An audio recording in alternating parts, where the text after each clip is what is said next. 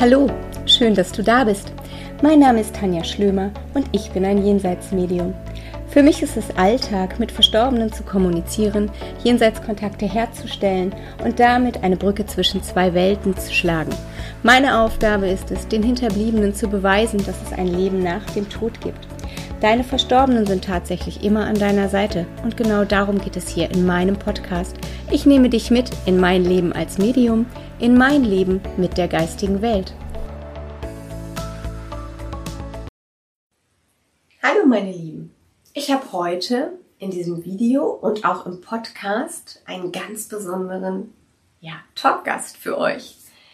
Ihr habt bestimmt schon von der Eriams-Studie gehört und auch das Buch Jenseits von Materie darf nicht an euch vorbeigegangen sein.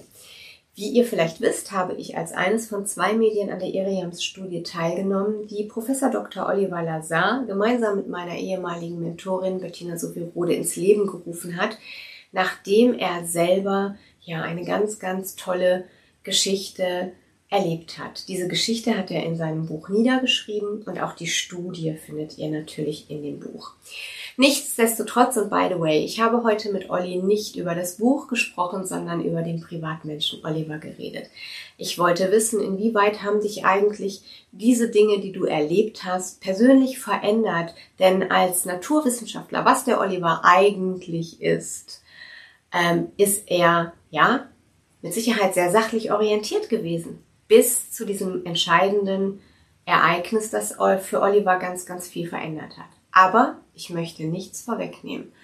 Hört zu, schaut zu, macht euch eure eigenen Gedanken zu dem, was ihr hört, beziehungsweise lasst es auf euch wirken. Und wenn ihr dann noch Fragen habt oder euch Dinge interessieren, dann schickt sie doch oder schreibt sie unter das Video auf YouTube, kommentiert, schickt E-Mails mit euren Fragen. Wir freuen uns einfach wahnsinnig auf euer Feedback. Und jetzt wünsche ich euch ganz viel Freude bei dem Gespräch mit Professor Oliver Lazar und mir. Okay, lieber Olli, erstmal freue ich mich total, dass du in meinem Podcast und auf meinem YouTube-Kanal bist. Denn geplant haben wir das Gespräch schon ganz, ganz lange. Zusammengefunden haben wir ja etwas, äh, nicht etwas schwieriger, aber zeitlich zueinander zu finden war das Thema. Ähm, ja, herzlich willkommen erstmal. Schön, dass du da bist.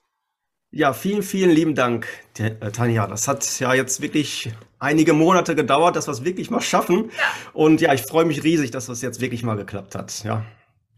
Du, ähm, ich bin komplett neugierig, denn ähm, dein wundervolles Buch und unsere Eriams-Studien, da wird überall drüber geredet. Und du warst in so tollen Podcasts zu Gast. Du hast so tolle, ähm, ja, ähm, Talk, nicht Talk-Gäste, sondern Leute gehabt, die dich eingeladen haben. Ähm, der Johanni Pumuk, der Pascal Foggenhuber. Also du durftest überall ähm, die wunderbare Geschichte erzählen.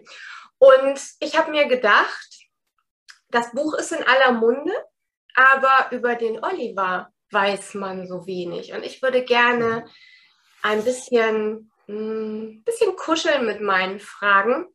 Ähm, die Geschichte über Joma und das Buch, die ist überall bekannt. Aber wir wissen so wenig über dich oder die Menschen wissen so wenig über dich.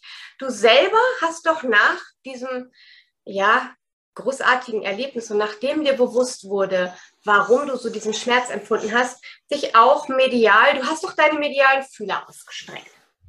Mhm. Genau, richtig. Und am Anfang war mir das ja auch gar nicht so richtig bewusst, dass ich das tue. Ja, das war ja mehr oder weniger ähm, intuitiv, würde ich sagen, oder ist es mir einfach passiert? Ne?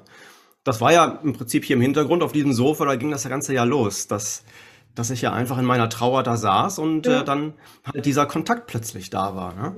Und äh, ich hatte ja jetzt äh, keinerlei Vorbildung. Ich meine, klar, man sieht im Fernsehen immer mal sowas wie ähm, äh, Na äh, Nachtoderfahrungen, Nahtoderfahrungen, Jenseitskontakt. Das kriegt man immer mal so peripher mit, aber so intensiv habe ich mich damit noch nie auseinandergesetzt. Und mhm. ja, dann ist dann plötzlich irgendwie was passiert mit mir, ja, unerklärliche Dinge und, und das Ganze in einer solchen Klarheit, dass das halt der Startschuss war für mich, zu sagen, okay, jetzt äh, muss ich mal nachforschen, was das denn eigentlich gewesen ist, weil mich das eben dermaßen beeindruckt hat, und äh, nicht mehr losgelassen hat. Ja, das war dann auch der Grund, warum ich ja, meine Fühler immer weiter ausgestreckt habe in die Richtung Medialität, Jenseitskontakte, denn ähm, ja, das ist in unserer Gesellschaft ja gänzlich unbekannt und mit Vorurteilen behaftet. Das ist das große Problem, dass es ja so eine, ich sag mal, einhellige Meinung gibt in unserer Gesellschaft.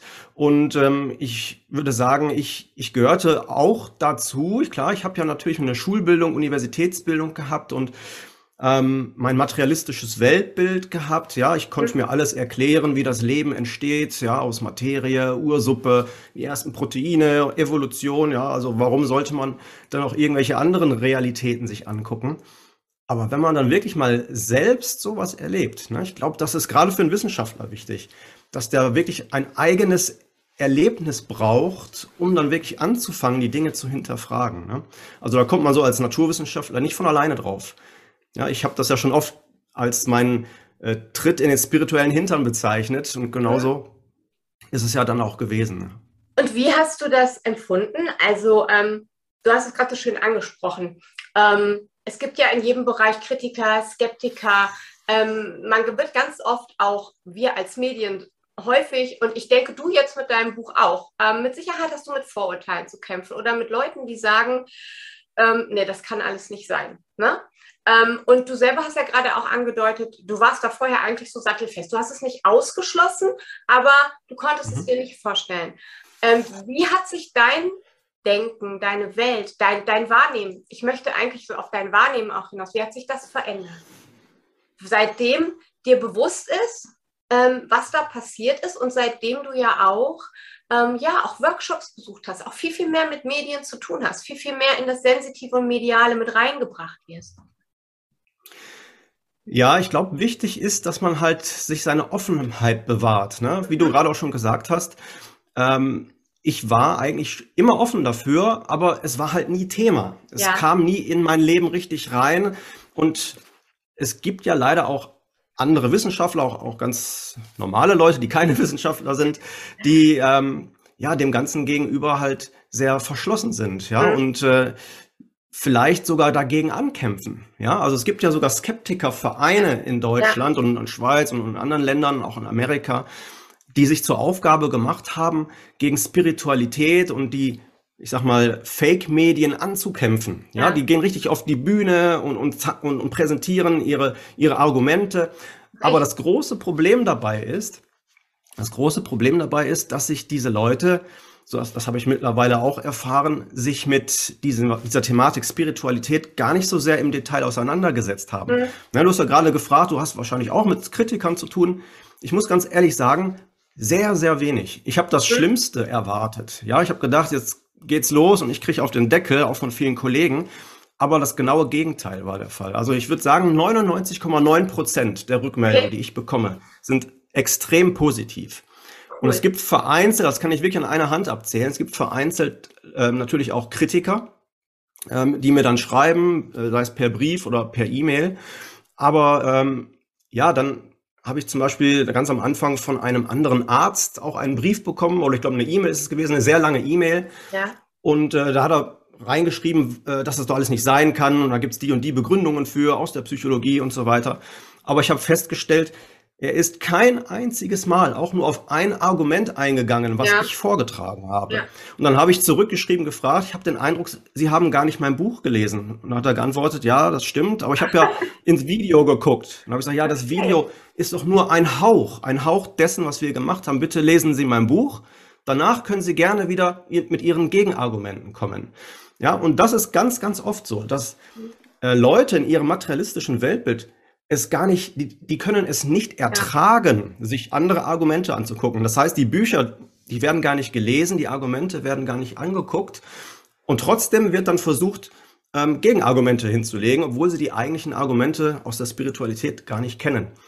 Ja, also in meinem Buch und auch im Buch von Rupert Sheldrake steht was sehr Schönes drin, nämlich wenn man ähm, zum Beispiel etwas ähm, über schwarze Löcher sagen möchte. Ja, also ein physikalisches Thema. Ja, es geht um schwarze Löcher im Weltraum.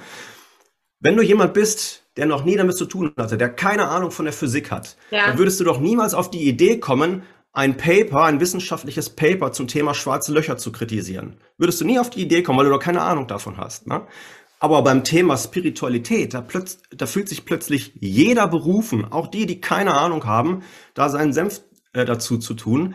Und das finde ich ist das Schlimme. Ne? Ich meine, es ist ja in Ordnung, wenn man eine andere Meinung hat. Absolut. Absolut. Und das ist auch wichtig. Das teile ich. Das ist sehr, sehr wichtig. Ja. Ne? Also Skepsis ist das Wichtigste. Wir wollen ja niemanden belügen, sondern wir wollen ja die Wahrheit finden. Wir ja, möchten ja auch nicht missionieren, ne? Also wir Medien zum genau. Beispiel. Das ist, will ja keiner. Eine offene Diskussion ist immer toll. Offenheit von allen Seiten. Ja.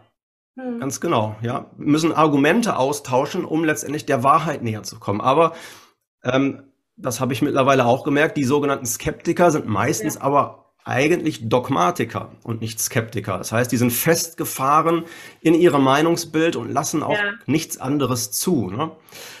Ja, und das ist so das, ja, was ich so an Kritiken und, und, und an Skepsis erfahren habe. Im Übrigen auf meiner Homepage gibt es auch einen eigenen Bereich genau dafür. Ach ja?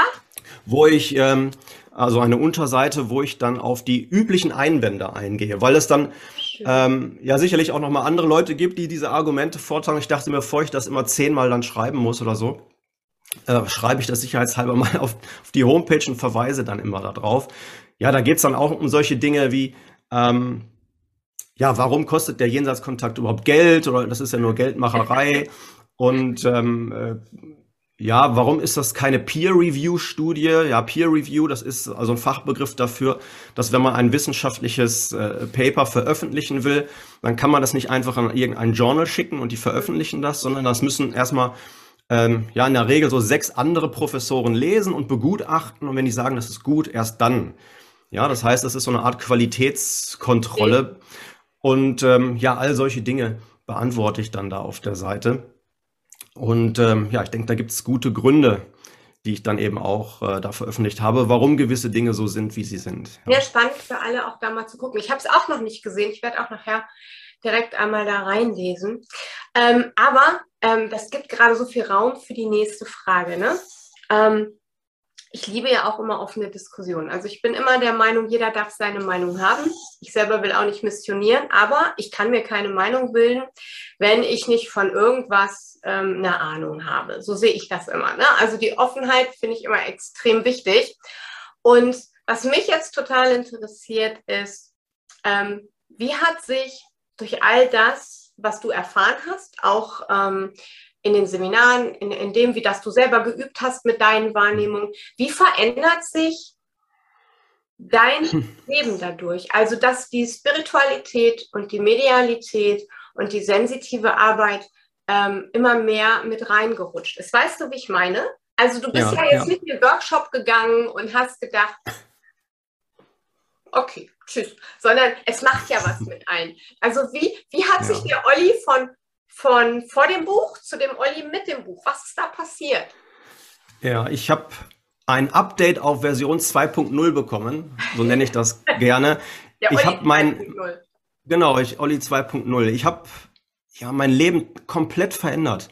Es hat sich eigentlich alles verändert. Ja, nicht alles, aber viele Werte. Ich habe ganz andere Werte in meinem Leben. Ich habe durch das Erlebnis vor allen Dingen, was ich hier im Hintergrund auf dem Sofa hatte, ja, das war einfach das, das entscheidende Ereignis, habe ich äh, eine ganz andere Sicht bekommen auf, auf das Leben. Und ich finde das so bereichernd. Ich sage mir jedes Mal, jeden Tag, wie glücklich ich darüber bin, dass das in mein Leben gekommen ist. Ja, das mag vielleicht jetzt komisch klingen, weil es ja auch mit dem Tod eines Kindes zu tun hat. Ja, aber ähm, das, was danach passiert ist, ähm, was danach mit meinem Leben passiert ist. Das ist einfach so wundervoll, weil sich die Welt so sehr geöffnet hat. Da ist noch so, so viel mehr. Und ich bin so dankbar dafür, dass ich Dinge erleben durfte, die man offensichtlich als, ich sag mal, normaler Mensch nicht unbedingt erfährt. Ähm, zumindest nicht, wenn man nicht die Augen dafür öffnet oder die Antennen dafür ausfährt. Und ja, von daher habe ich eben ganz andere Werte in meinem Leben, ähm, die mir jetzt wichtig sind. Zum Beispiel mein Berufsleben spielt nicht mehr eine so große Rolle, wie es vorher war, sondern mein Fokus liegt jetzt ganz klar auf diesem spirituellen Sein, auf dem Glücklichsein. Also das ist für mich das Wichtigste. Liebevolle Menschen um sich haben, selber Liebe spenden, Liebe empfangen, glücklich sein. Ja, das sind so die wichtigsten Dinge in meinem Leben. Anderen helfen, anderen Trost spenden. Das sind diese Dinge, die, die mich leiten und nicht mehr unbedingt, ähm, ich muss jetzt den nächsten Step auf meiner Karriereleiter gehen oder äh, es geht darum, äh, möglichst viel Geld zu verdienen oder irgendwelche äh, tollen Autos zu haben oder solche Sachen. Das ist auch alles schön, aber das ist jetzt nicht mehr mein Hauptfokus. Ja, das läuft nebenher. Und ich bin auch gerne bereit, viele, ich sag mal, materielle Dinge abzustoßen dafür, wenn ich weiß, ich habe dadurch mehr Lebensqualität. Also das Leben als solches, das ist für mich viel, viel wertvoller geworden. Und vor allen Dingen bin ich auch viel entspannter in meinem Leben, weil ich weiß, ähm, selbst wenn ich irgendwann mal nicht mehr bin, also mein Körper, ja, ja, selbst wenn ich irgendwann mal physisch sterbe, ich bin immer noch da. Also ich bin sozusagen unzerstörbar. Meine Seele überlebt und ich weiß, was mich erwartet. Ja, das heißt, ich habe ja im Grunde genommen durch diesen Seelenkontakt den ich ja auch immer noch nahezu täglich habe, ja so eine Art kleinen Blick ins Jenseits bekommen. Ich kann diese Gefühle wahrnehmen, die man auch dort fühlt. Und das hat ja eine ganz, ganz andere Qualität als die Gefühle, die wir hier so kennen. Ja, ich beschreibe das in meinen Interviews ja immer äh, so, dass ähm, die größte Liebe, das wirst du ja wahrscheinlich auch bestätigen können, hier auf Erden ist die Liebe zu den eigenen Kindern. Aber diese Qualität von Liebe, die man so aus der geistigen Welt bekommt, und das kann man gar keinem erklären. Wer das nicht selbst erlebt hat, der versteht das nicht. Ne? Aber wenn du das einmal selbst erlebt hast, welches, ja, wie soll ich sagen, unendliche Maß an Liebe plötzlich dich durchflutet, ja, dann kriegt man eine Ahnung davon, wie es sein muss, wenn man irgendwann mal wieder in die geistige Welt zurückkehrt. Und ich finde, das beruhigt so unglaublich. Ich habe die Angst vor dem Tod verloren. Ich bin viel gelassener geworden. Und ähm, ja, mein Leben hat sich dadurch wirklich in vielen Bereichen komplett verändert. Es relativiert sich viel, ne? Und man bekommt eine andere Demut. Also so beschreibe ich das immer. Mhm. Es wird, andere Dinge werden ähm, unwichtig. Es gibt, du, du kommst so an, an so einen Sinn, ne? Was dich vorher kalt gelassen hat oder was dich vorher aufgeregt mhm. hat, lässt dich jetzt total kalt, ähm, weil man einfach viel, viel weiter über den Tellerrand gucken kann. Und das ist immer das, was ich so schade finde, wenn man das so vorne, äh, von vornherein so abtut dass man eigentlich ja, für sich selber so eine wunderschöne Erfahrung ausschließt. Weißt du, wie ich meine? Mhm. Ähm, darf ich dir eine Frage zu Joma stellen? Ja, natürlich. Ja, prima. Ähm, was glaubst du, warum, oder vielleicht weißt du es ja auch, warum du sie genau in diesem Leben, also in dieser Inkarnation nicht kennenlernen durftest? Hast du eine Ahnung so für dich oder? Ja, ja, ich habe mir das, ich habe mir das äh, erklären können, warum das so ist. Und eigentlich ist es auch gut so, weil das jetzt genau die Effekte hat, die es äh, nun mal hat. Anders wäre es gewesen, wenn ich sie kennengelernt hätte. Ich, ich, habe es mir oft gewünscht und ich ja. wünsche es mir auch immer noch und denke mir, man, hätte ich doch nur einen Moment mit ihr mal gehabt hier in diesem Leben. Aber jeder, der sie hier kannte, in, äh, in dieser Inkarnation, er hat sie verloren. Ja, das heißt, der Unfall ähm, war mhm. sozusagen das Ereignis, was für, für alle Beteiligten, für alle Bekannten das Schlimmste war überhaupt. Joma war weg, jeder hat sie verloren und der Schmerz war da. Bei mir ist es aber jetzt anders, weil ich habe sie nicht gekannt, lerne sie aber jetzt kennen. Das hat einen ganz, ganz anderen Effekt. Das ist also ein Zugewinn für mich. Und Joma hat in einem Sitting mir mal gesagt, ich solle nicht traurig sein, denn ich sei schließlich der einzige Mensch auf der Welt, der sie nicht verloren hat, sondern ich bin der einzige Mensch, der sie gefunden hat. Ja, und genau so ist es. Also ich könnte jetzt nicht über all das so begeistert sein, äh, was ich von ihr erfahre, weil sonst immer der Schmerz mitschwingen würde nach dem Motto, der Verlust, der, der Verlust dominiert alles. Ich habe keinen Verlust, sondern ich habe eigentlich nur einen Gewinn bekommen. Und egal, was ich jetzt von ihr noch erfahre und bekomme, es ist für mich immer neu. Es ist was Neues. Ich lerne sie immer besser kennen. Und ja, das ist, glaube ich, der Grund, warum ich sie in diesem Leben nicht persönlich kennenlernen durfte.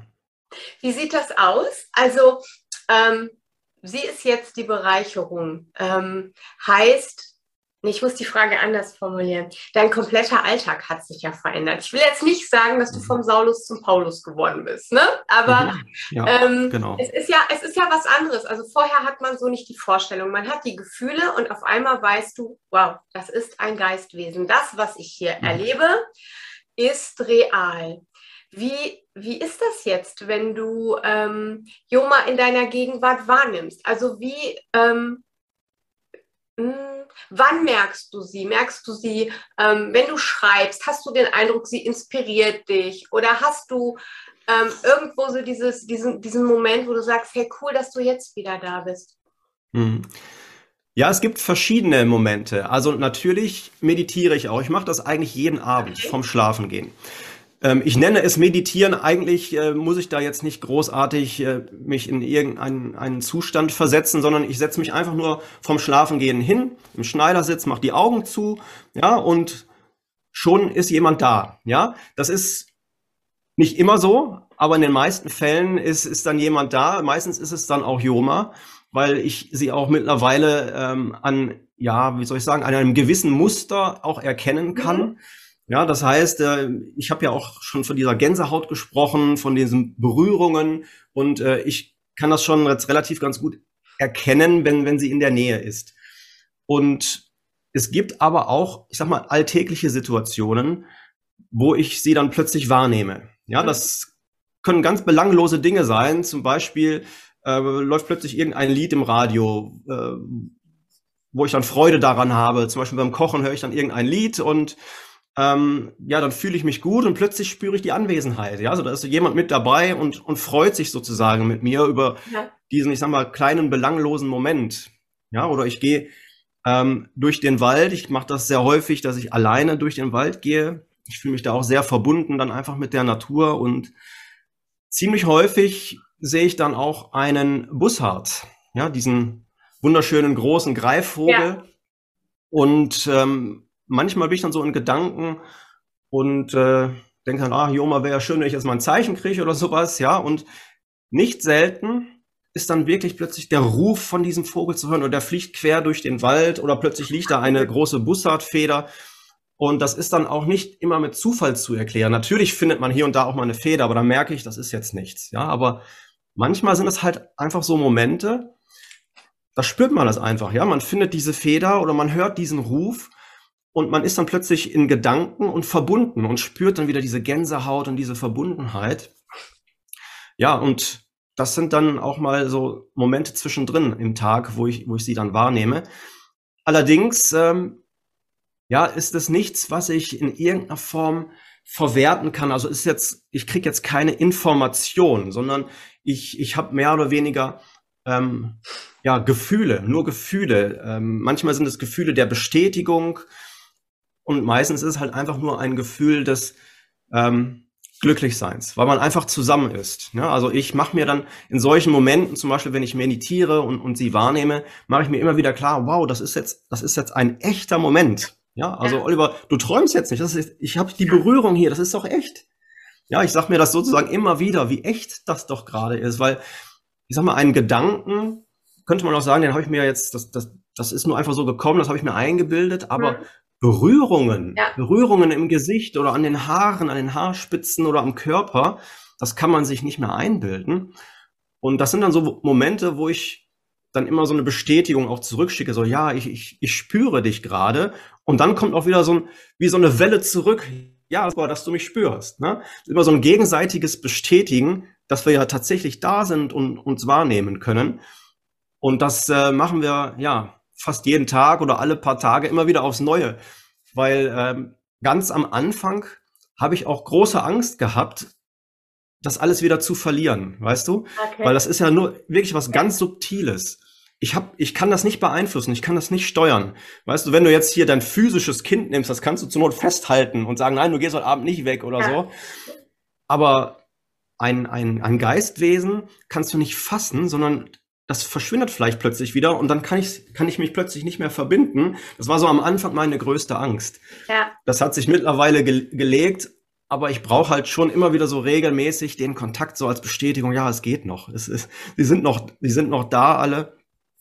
Und ähm, ja, deswegen ähm, mache ich das eben sehr regelmäßig. Aber wie schön auch, ne? Also hast du eigentlich mal geguckt, was der Bussard bedeutet als, als spirituelles Tier?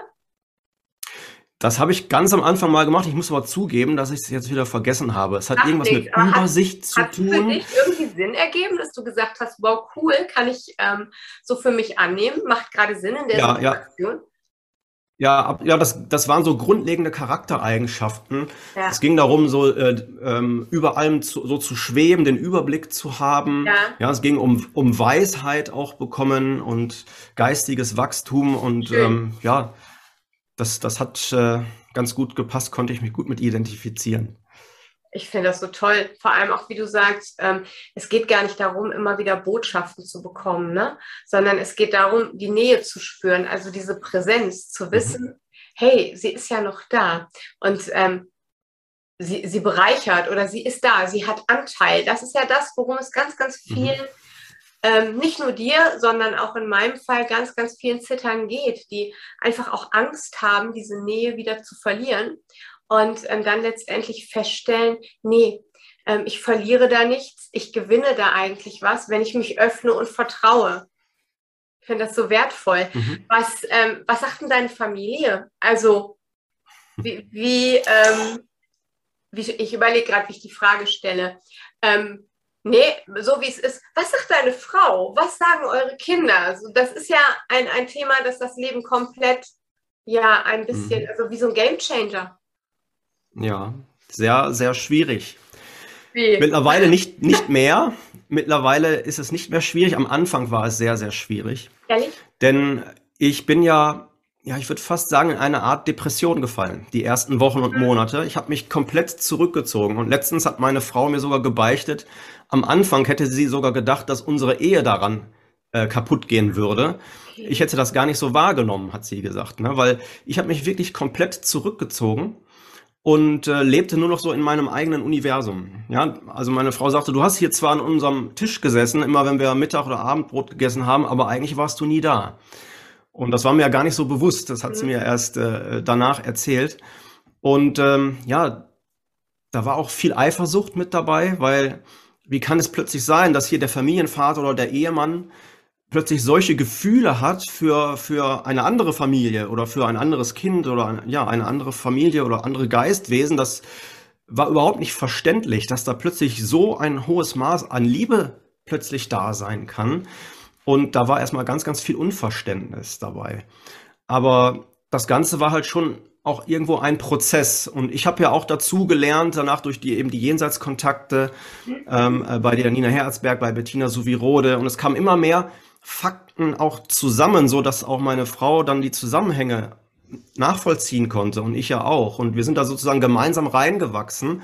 Und mittlerweile ist es eben so weit, dass meine Frau sicherlich mein größter Unterstützer ist, ja, und sie das ähm, ja auch ganz, ganz toll akzeptiert, sagen wir mal so, dass es da eben jetzt noch jemanden gibt, ja, mhm. in der geistigen Welt, wo es eine Verbindung gibt, wo Liebe existiert und ähm, das hat sich halt über mehrere Monate ja so einspielen müssen. Meine Kinder waren nicht von Anfang an mit im Boot, also die wussten das jetzt nicht von Anfang an, was da so genau mit mir passierte. Das kam dann etwas später dann halt heraus, als wir diese Dinge erzählt haben. Und ja, das ist halt, die Reaktionen sind unterschiedlich. Meine größere Tochter, die ist ähm, ja auch sehr sensibel. Sie hatte da sicherlich auch wahrgenommen, ähm, wie sehr ich auch leide und sie hat das alles sehr mitgenommen. Und die kleine Tochter, die mit der Joma in der Klasse war, die ist ja auch ein bisschen cooler. Also ich finde das eigentlich cool. Ja, also die ist ja jetzt 17 Jahre. Das, das heißt, als das damals passierte, war sie ja 13 so im ja. Teenageralter und sie hat halt auch einfach andere Themen. Ne? Sie hat sich auch mit diesem Thema Tod und Nachtod, das ist für sie so unspannend. Da sind so andere Dinge für sie wichtiger. Ja, so ist das mit der Familie. Das ist natürlich nicht einfach. Ne? Und ähm, für mich ist das natürlich so viel ähm, ja, da ist so viel Neues in mein Leben gekommen und so viel Liebe in mein Leben gekommen, dass ich vielleicht auch ein bisschen vergessen habe, dass ich ja da noch die eigene Familie habe, die damit ja auch zurechtkommen muss. Also es ist wirklich eine schwierige Situation gewesen. Ja, ich stelle mir das ja auch so vor, ähm, auf einmal ähm, wird dir ja bewusst oder ist dir ja bewusst geworden, auch, auch ähm, durch die Jenseitskontakte und alles, was du gemacht hast, dass du da ganz schön mit deinen Hellsinnen agierst. Ne? Also wenn du die mhm. nicht hättest, beziehungsweise wir haben sie ja alle, aber du hast ja angefangen, Juma wahrzunehmen über deine Hellsinne. Ähm, behältst du das in deinem ähm, Leben bei. Also jetzt nicht auf Joma nur bezogen, sondern ähm, im Allgemeinen. Also, dass du dich einfühlst in Situationen, wenn du, was weiß ich, wenn du, wenn du ein Brot kaufst, welches Brot tut mir mehr gut als jedes? Ist jetzt ein blödes Beispiel, aber du weißt, was ich meine, ne? Oder dass du ähm, mal guckst, welche Menschen tun mir gut, oder wenn du jemanden kennenlernst, dass sofort deine äh, mittlerweile ja auch trainierten Sinne schneller reagieren.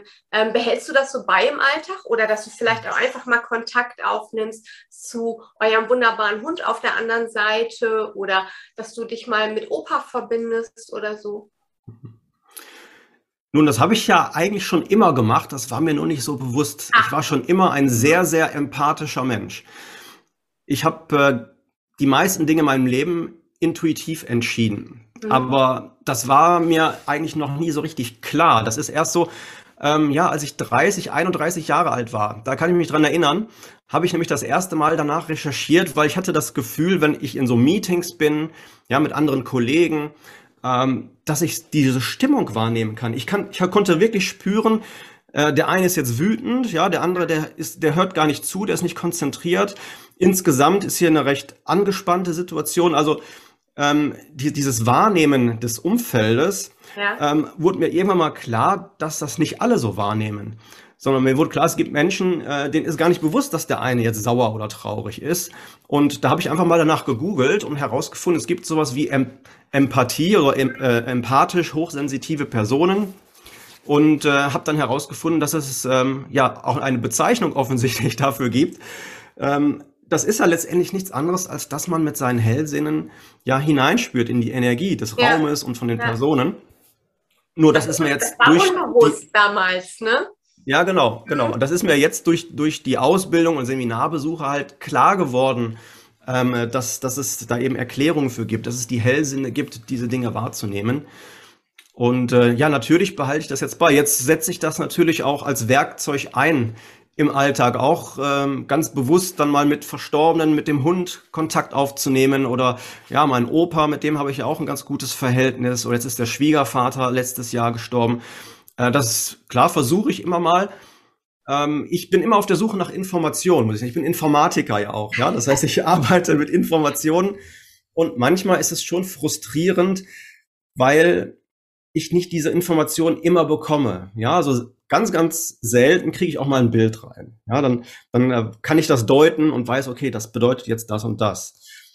Aber ich sag mal so, so richtige so Namen, Sätze oder Antworten auf meine Fragen, ähm, das ist noch sehr, sehr schwierig. Aber du hast ja auch gerade gesagt, das Wichtigste ist ja eigentlich, dass sich gegenseitig wahrnehmen, dass sich fühlen, diese, diese Liebe spüren.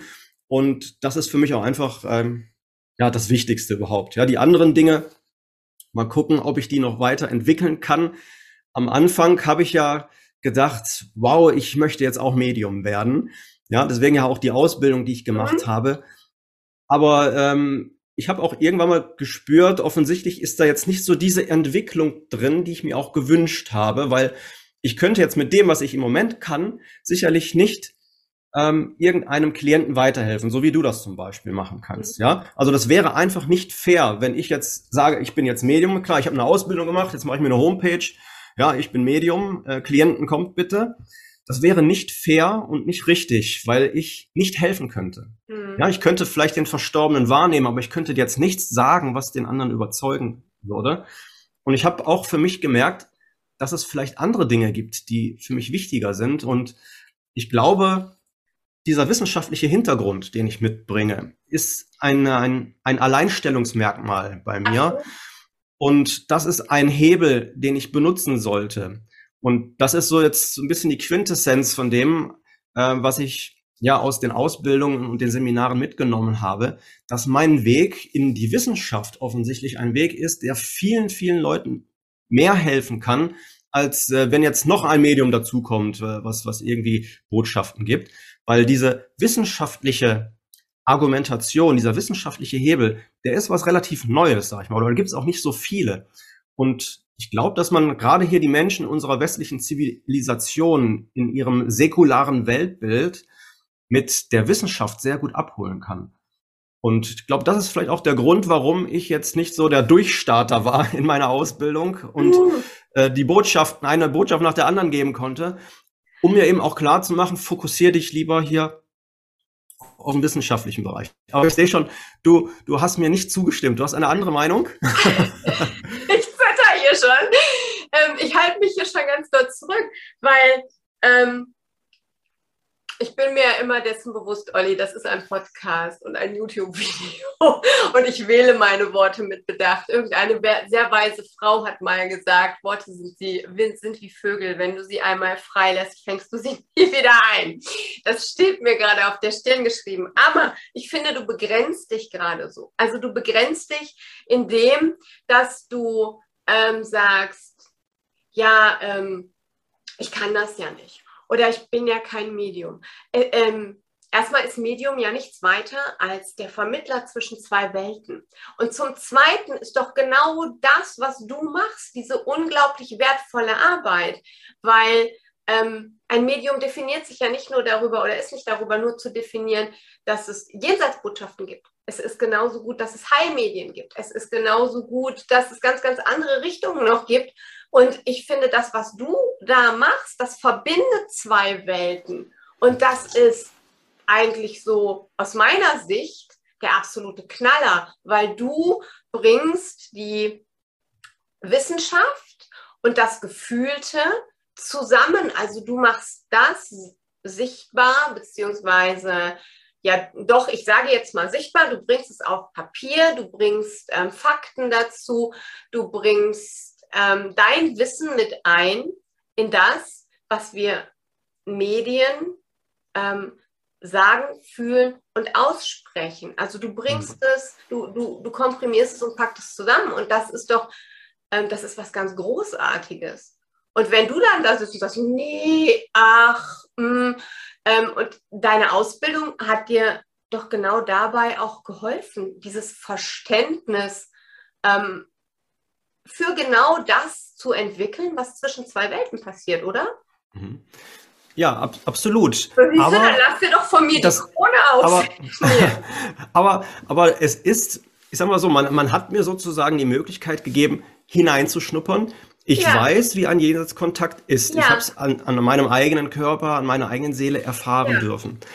Aber es wurde, ähm, wie soll ich das beschreiben, so glaube ich zumindest, es wurde dafür gesorgt, dass ich jetzt nicht in meiner Ausbildung ähm, die super Informationen, die super Botschaften bekomme und ich plötzlich für mich merke, wow, ich bin ja ein tolles Medium und dann hätte nämlich die Gefahr bestanden, äh, dass ich mich auf dieses Medium-Sein fokussiert hätte. Mhm. Und das wäre nicht richtig gewesen. Das wäre nicht meine Stärke gewesen. Genau. Und ich glaube, das war, das war einfach ähm, für mich einfach nur so ein Hinweis, Achtung, Oliver, dein Weg ist ein bisschen anders. Ja, du hast es kennengelernt, aber deine Stärke, also deine Stärke und das, was, was den meisten Menschen dann wirklich hilft, ist, deine analytische Herangehensweise und die Argumente und die wissenschaftlichen Argumente auf den Tisch zu legen. Und ähm, das ist eine ganz, ganz wichtige Erkenntnis, die ich in meiner Ausbildung dann eben auch bekommen habe. Ne? Also ich bin eigentlich reingegangen in die Ausbildung. Schon viel besser. Ne? Ich, ich bin reingegangen in die Ausbildung mit, ähm, mit der Idee, ich möchte jetzt Medium werden. Ich möchte am Ende der Ausbildung, möchte ich mit Joma sprechen können, mit meinem Opa sprechen können. Ich möchte jedem Verwandten eine Botschaft geben können. Das war so äh, die Einstiegsidee. Aber okay. das wurde halt so nach und nach, wurde mir das bewusster, ähm, dass ich effektiver bin, wenn ich eben äh, ja, den anderen Weg gehe mit, ja? mit den wissenschaftlichen Argumenten. Es, ja. Du bist ja auch nicht umsonst Wissenschaftler. Also ähm, aus meiner Sicht ist es so, dass du bist ja darauf vorbereitet worden, wenn du zurückguckst, dein wissenschaftliches mhm. Studium und, und, und. Das hat ja, du bist ja jetzt an einem Punkt, wo man wirklich sagen, das macht alles Sinn. Warum das alles mhm. vorher war, warum habe ich das gelernt, jetzt hier Punkt, hier macht es Sinn, hier verbindet sich das Ganze. Das geht uns Medien ja auch ganz oft, dass wir irgendwann an einem Punkt begreifen, okay, deshalb musste ich durch diese Dinge im Leben gehen. Ähm, und also von mir kriegst du immer 100 Punkte, weil ich finde, du machst da ein ganz, ganz, ganz, ganz tolles Ding, das sehr, sehr wertvoll ist für, äh, für ja, für die gesamte, ähm, ich nenne es jetzt mal Szene. Kann man so mhm. sagen, ne? Für die gesamte mediale Szene. Für die gesamte Menschheit, kann man sagen. Ja, sowieso. Guck also, mal, jetzt stapel ich zu klein, ne? Also nehmen wir doch die Krone. nee, ich, ich bin da total begeistert. Ich meine, ich verstehe natürlich, dass, dass du sagst, so, ich hatte, ähm, würde auch gerne Botschaften geben, aber es ist vielleicht auch einfach noch nicht der Zeitpunkt. Und jetzt genau. komme ich nämlich zum nächsten.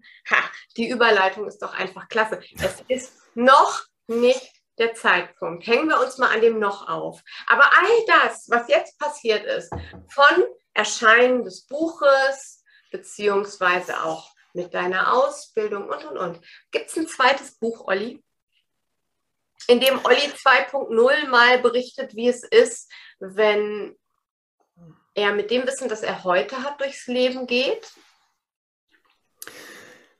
Ich habe in einem Sitting mal die Information bekommen, ich würde angeblich 15 Bücher schreiben in meinem Leben. Okay. Äh, von daher, ja, es gibt ein zweites Buch.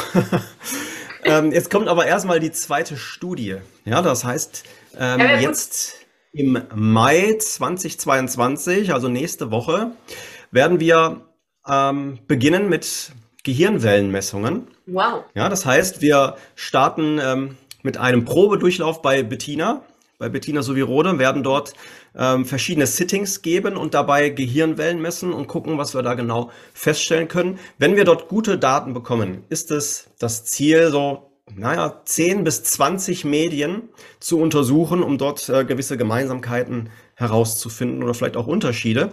Und das Interessante ist, es wird nicht nur das Medium gemessen, es wird auch der Klient gemessen. Spannend. Weil es gibt Hinweise darauf, dass sich die äh, Gehirnwellen in manchen Szenarien synchronisieren. Das heißt, Medium und Klient haben plötzlich ja. gemeinsame Gehirnwellen, gemeinsame Schwingungen. Ja.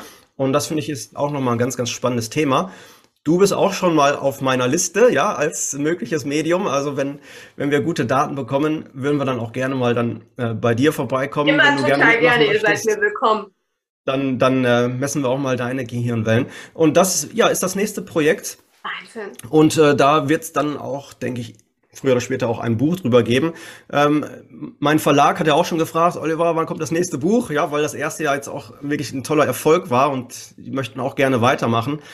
Aber Wissenschaft bedeutet, man braucht auch Geduld. Das ist nicht so wie, ähm, ich sag mal, Pascal Foggenhuber, der aus seinem Erfahrungs aus, aus seinen Erfahrungen einfach äh, das Buch niederschreiben kann ja. mit, mit seinen Erlebnissen und Geschichten äh, Wissenschaft braucht halt einfach Zeit. Ich brauche, ich brauche Klienten, ich brauche Leute, die mithelfen, ich brauche Ausrüstung, man braucht auch Geld, ja, um, um die ganzen Reisen und Gerätschaften zu bezahlen.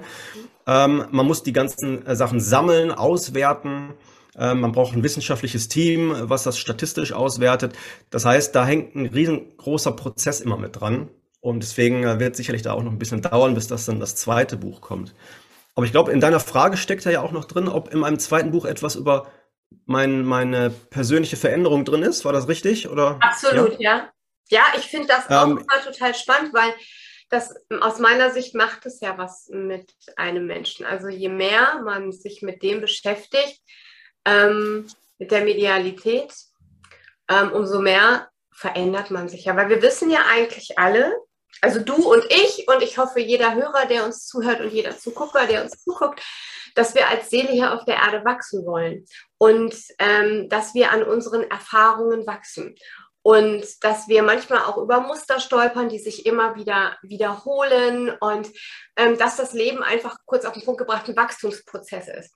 Und natürlich ist der Olli von vor drei Jahren oder von vor vier Jahren ein, ein ganz anderer gewesen. Also mich interessiert so dein Wachstumsprozess.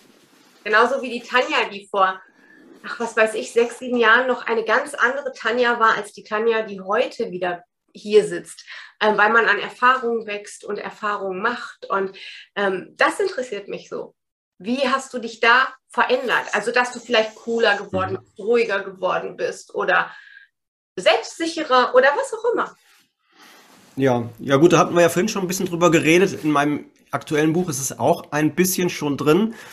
Ich habe darüber noch nicht nachgedacht, ob es ah. wert wäre, darüber ein eigenes Buch zu schreiben. Ich denke mal, dass ich da noch ein Stück weit weiter wachsen muss, um da du auch genügend ja auch Input zu kriegen. ja, genau. Ich habe ja noch Zeit. Ja, also ich, ich setze mich da jetzt auch nicht unter Druck. Das muss ja auch nicht unbedingt immer was heißen. Es muss ja nicht jede Information immer hundertprozentig klar sein. Aber Fakt ist, ich gehe ja diesen Weg weiter und ähm, ich schreibe die Bücher dann, wenn ich was zu sagen habe. Es, es wird nicht so sein, dass ich hier sitze und sage, ich muss ein neues Buch schreiben. Worüber jetzt? Worüber jetzt? Ähm, ich habe einfach auch gelernt, es ist wichtig, in meinem Leben glücklich zu sein. Ja, ich will einfach nur glücklich sein und wenn das Buch schreiben und die Studie machen mich glücklich, äh, die Studie ähm, durchführen, mich glücklich machen, dann tue ich das. Aber wenn es dann anfängt für mich ähm, schwierig zu werden und ich muss suchen und ich muss veröffentlichen, dann höre ich auf damit. Also man kann sich sicher sein, wenn ich etwas veröffentliche oder ein Buch rausbringe, dann tue ich das immer nur dann, wenn ich was zu sagen habe. Ja, wenn ich nichts zu sagen habe, ähm, dann spare ich mir das lieber, weil dann wird das kein gutes Buch. Ja, genau deswegen gucke ich mal, was so im Leben noch kommt. Gut, ne? ja, absolut. Ha, Olli, Wahnsinn. Ich danke dir total, dass wir jetzt mal uns die Zeit nehmen konnten, ein bisschen uns hier auszutauschen. Ähm, ja, Punkt. Danke. Danke, dass du hier in meinem Podcast ja. ähm, zu Gast warst. Magst du oder hast du noch was, wo du sagst, hey, das möchte ich den Hörern und den Zuschauern mitgeben?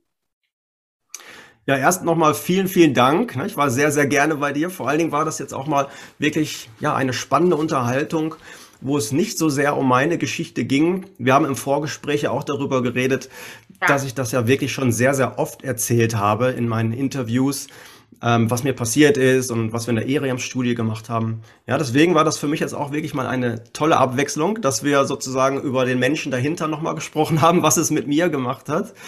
Und äh, ja, deinen Hörern möchte ich natürlich einen lieben Gruß bestellen. Schaut gerne mal auf meiner Homepage vorbei. Dort findet ihr auch Informationen zu den neuen Projekten, auch hier Gehirnwellen und so weiter. Da wird es dann immer wieder Updates geben. Da kann man auch schauen, was ich so ja in der Zukunft anstellen möchte. Und ja, ich freue mich auch auf neue Podcasts auf deinem Kanal natürlich, Tanja. Höre ich mir immer sehr gerne an. Im Auto ist es immer, ist es immer eine, ja, eine tolle Bereicherung. Wenn ich zur Arbeit fahre, dann gibt es dann immer ein bisschen Tanja Schlömer im Auto. Ja, total schön. Ich freue mich immer, wenn ich höre, dass der gehört wird. Olli, ich danke dir ganz lieb. Ähm, ich schalte jetzt einmal schon mal hier für uns ab, sage allen Hörern Danke, allen Zuguckern. Vielen, vielen Dank, dass ihr euch die Zeit genommen habt. Und der Olli und ich, wir sagen Tschüss auf ein nächstes Mal. Ja, Tschüss. Macht's gut.